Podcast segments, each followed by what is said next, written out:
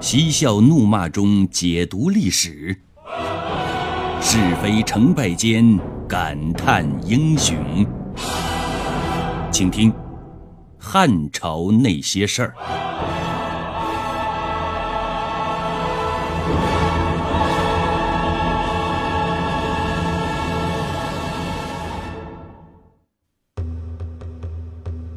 陈平和周勃针对吕禄和吕产，决定采取行动了。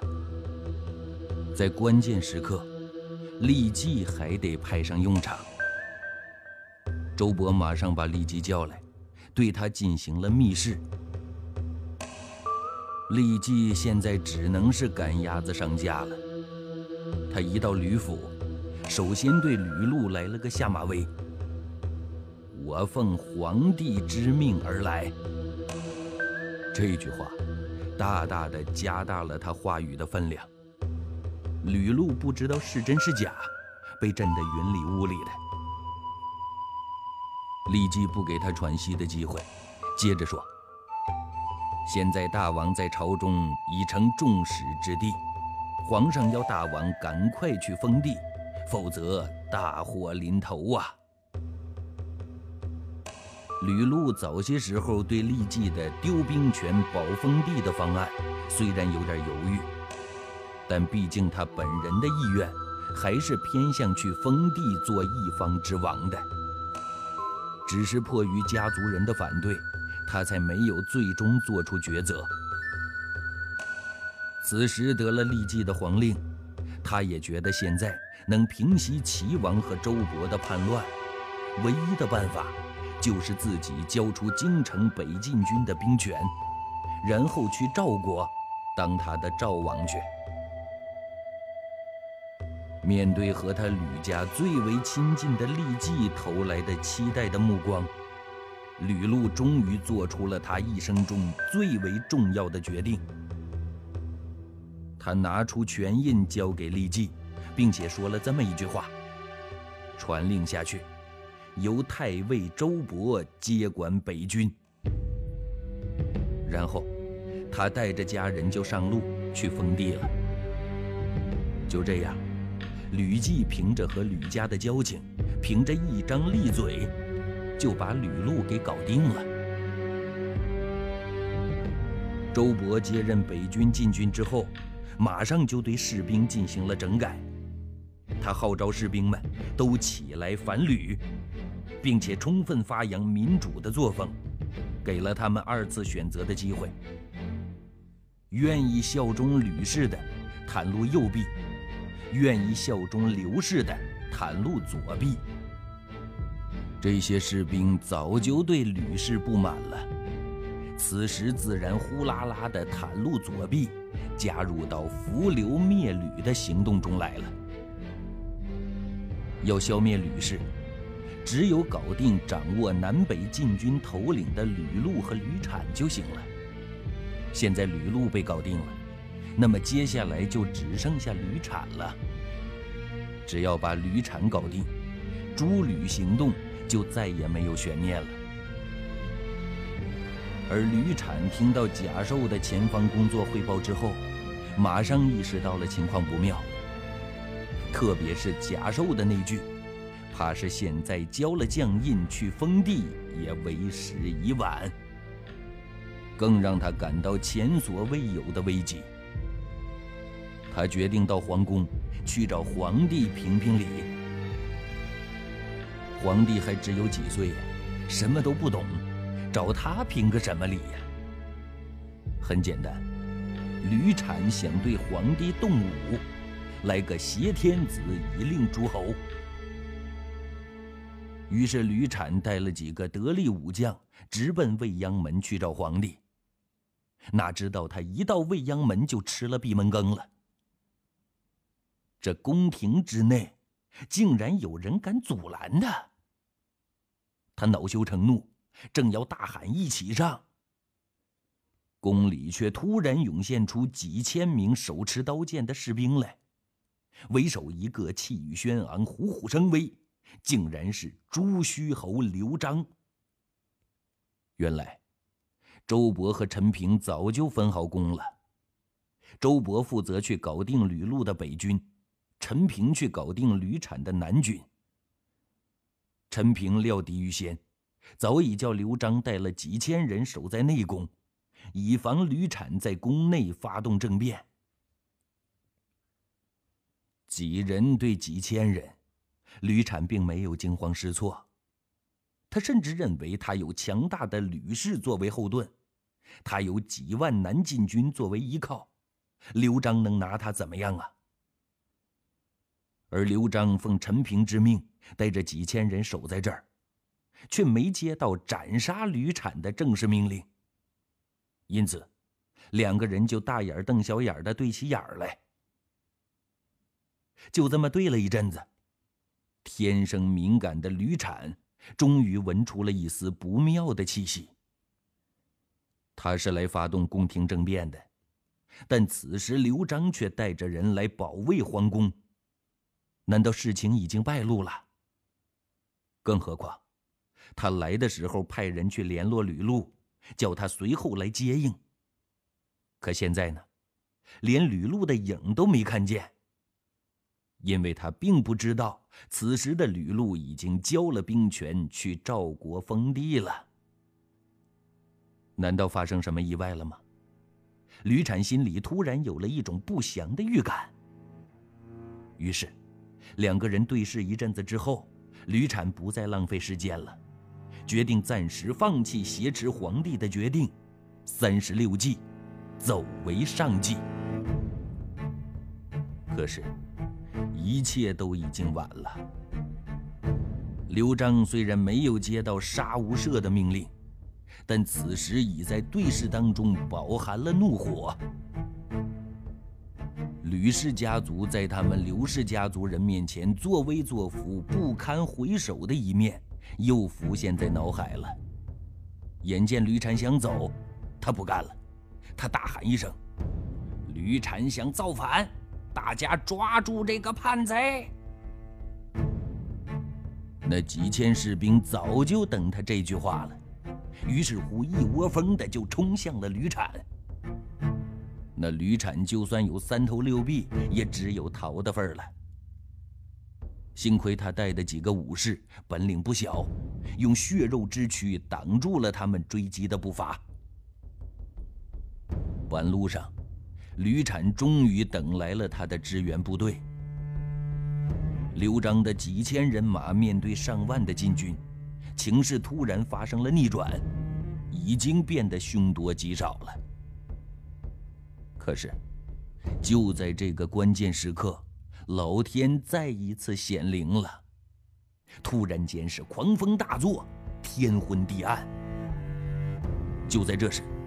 刘璋显示出一个将才的气魄和才干了，他大声叫道：“这是天灭吕氏啊！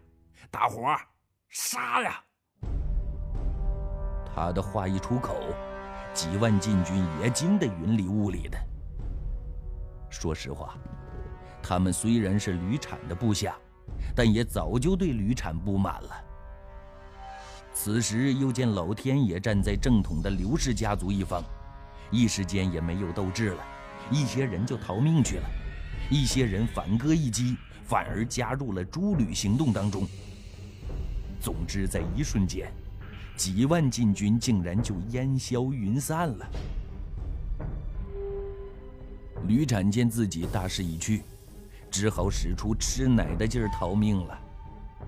现在对于他来说，什么都可以不要，只要能留下一条命就行了。然而此时，周勃派来支援的人也到了，吕产已经被包围了，他能往哪儿逃呢？最后，吕产逃到了一座花园，花园的厕所成了他人生的最后归宿。刘璋那饱含怒火和怨气的一剑，结结实实地刺在了吕产的身上，血花飞溅。随后，周勃马上派人。追上了正在去封地路上的吕禄，也给了吕禄当兄一剑。至此，吕家两大支柱人物吕禄和吕产都被搞定了。接下来的事儿就很简单了，吕氏家族的成员都成了阶下囚，而吕氏家族中辈分最大的人物吕须，因为不服陈平和周勃的叛乱，用恶语对陈平和周勃进行人身攻击，结果以诽谤罪被乱棍活活打死。吕氏家族其他几个主要人物的结果是：燕王吕通被杀。鲁王张燕被废，济川王刘泰被改为梁王。树倒猢狲散，吕氏家族杀的杀，逃的逃，走的走，散的散。四个字来形容吧：灰飞烟灭。从反吕行动开始到吕氏集团彻底瓦解，似乎只在一刹那。可是。没有亲身经历过那场政变的人，永远都不会明白那一刹那的惊心和动魄，那一刹那的艰辛和苦楚，那一刹那的永恒和升华。一切的一切都随着吕氏政权的毁灭而烟消云散了，一切的一切又都恢复了平静，长安城又得以平静下来。只是这看似平静的长安城里，谁又能知道，宫殿之内正在进行一场激烈的会议。参与会议的包括陈平、周勃等主要朝中重臣。这次会议很重要，重要到关系国家的命运，因为他们在议论新皇帝的事情。值得一提的是。少帝刘公名义上是刘盈的儿子，但实际上却是借种的吕氏血统的人。这是当年吕后干的好事儿，因此废立皇帝也就是情理当中的事儿了。新皇帝的正式候选人一共有三个。第一个是刘璋。刘璋是第一个吹响反吕革命号角的人。诸吕行动可以说是刘璋最先拉开序幕的。他先是在吕后在世时的年会上，借用军法敬酒的计谋，斩了一个吕氏家族的小字辈儿，给了吕氏家族一点颜色。吕后归西之后，吕产和吕禄联合吕氏家族，准备诛灭朝中的全部大臣，来个宫廷政变。但最终因条件不成熟，宣告流产了。主要是惧怕荥阳手握重兵的灌婴。刘璋从他夫人吕氏那儿知道这件事之后，意识到再这么等下去，一旦吕氏真的付诸行动，只怕这天下真的要变成吕氏了。于是他和弟弟刘兴居联手给兄长齐王刘襄。写了一封里应外合的密信，并许以事成之后皇帝之位。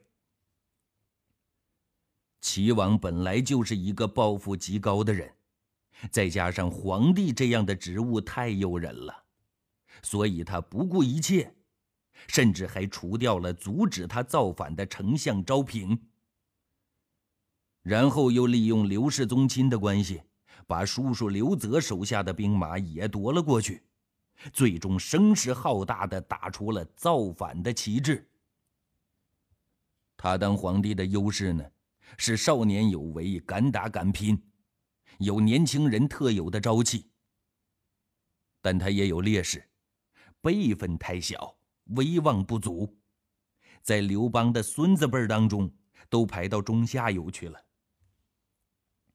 那最后的结论就是。自古废长立幼，乃取乱之道。说白了，就是这皇位再怎么轮，也轮不到你刘璋的身上。所以，第一热门候选人因先天条件不足被排除在外，比较可惜。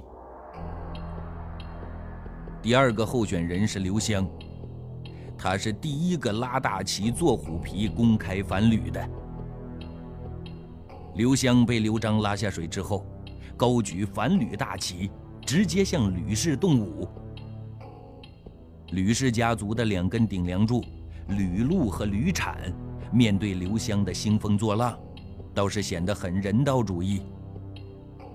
他们也许是知道刘湘虽然联合了刘泽的人马，但毕竟还是有限的，于是派冠英去支援。冠英也不客气，两军接上头之后，就真的来了一个大联盟，从而埋下了一颗定时炸弹。使吕氏家族的人不敢轻举妄动。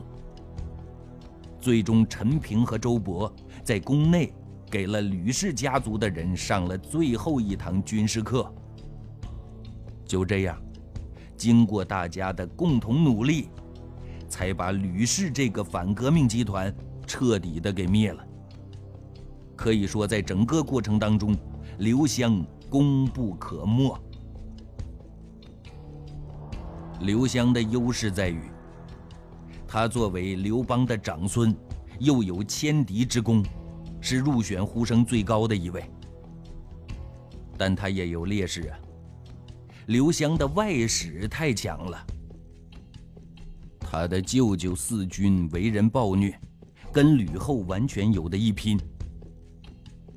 那结论就出来了，吕氏因为外戚强大。才横行一时。假如要立刘襄为帝，四军会不会仗着国舅这块金牌，打造出第二个吕氏春秋呢？因此，皇帝的又一大热门人选，因为家庭作风问题落选了，也挺可惜的。第三个候选人就是刘恒。两大热门人选刘璋和刘襄相继落选，代王刘恒就捡了个便宜。他的生平事迹呢，也没什么优秀事迹可言，还是改为生平事迹吧。代王刘恒是当年刘邦后宫第三人薄姬的儿子。这个薄姬当年见戚姬和吕后两个人在后宫争得不可开交。他知道这场后宫战役，无论谁胜谁败，他这个同是后宫的人都不会有好果子吃。于是，当年刘邦立刘恒为代王时，他就以儿子年幼为由，亲自陪儿子去上任了，从而巧妙地避开了后宫之争。到了代帝之后，他们母子也从不张扬，而是诚诚恳恳地做人。踏踏实实的做事，从来不轻易得罪某一个人，也不去主动结交某些人。事实证明，他们这种淡泊名利的做法是很成功的，因为无论朝中发生怎样翻天覆地的变化，他们都能确保一方平安。优势呢，在刘邦的众儿子当中。现在硕果仅存两个，刘恒年龄又较长，又有仁孝之名，不愧为君。另外，刘恒的母亲薄姬清心寡欲，淡泊名利，从不参与政事，没有后患之忧。所以这刘恒没什么劣势。结论就是，刘恒在诸吕行动中虽然寸功未立。却拥有两大得天独厚的优势，刘邦众子孙当中无人能望其项背。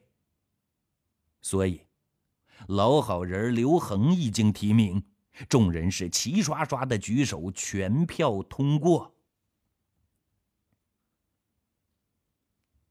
在毫无征兆的情况下，接到了一张被录取为皇帝的通知书。刘恒也是又惊又喜呀，于是马上召集僚属，进行了一次内部的会议。郎中令张武第一个站出来说话了：“大王，现如今朝中重臣都是高祖的旧将，他们身经百战，精通兵法，擅长使用雕虫小技。高祖和吕后相继驾崩。”现在他们已诛灭了吕氏一族，正是人生得意之时。兵法有云：“知己知彼，方能百战不殆。”大王不应轻信来使，不可贸然前去京城，要静观其变。中尉宋昌马上就站出来反驳他了：“先生此言差矣。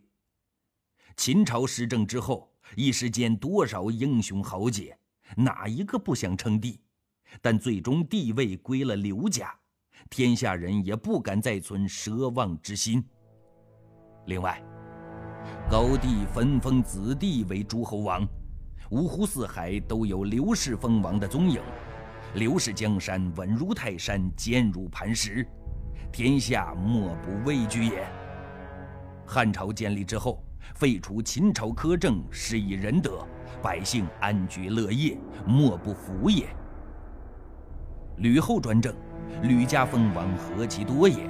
吕氏春秋何等威风！然太尉周勃仅凭一人之力，振臂一挥，士兵们皆袒露左臂，驻留诸吕。天意归流，并非人力所能动也。朝中内有朱旭、东牧这样的宗室大臣，外有吴、楚、淮南、齐、代等强大无比的宗室诸国，朝中大臣想必不敢再生邪念。高帝子嗣当中，只存淮南王与大王健在，大王又年长。且以贤圣仁孝之名如雷贯耳，大臣们顺应民心，迎大王为帝，此民心所向，众望所归也。他这一番总结性的发言，那就是：大王就放心的去吧，切莫再多疑了。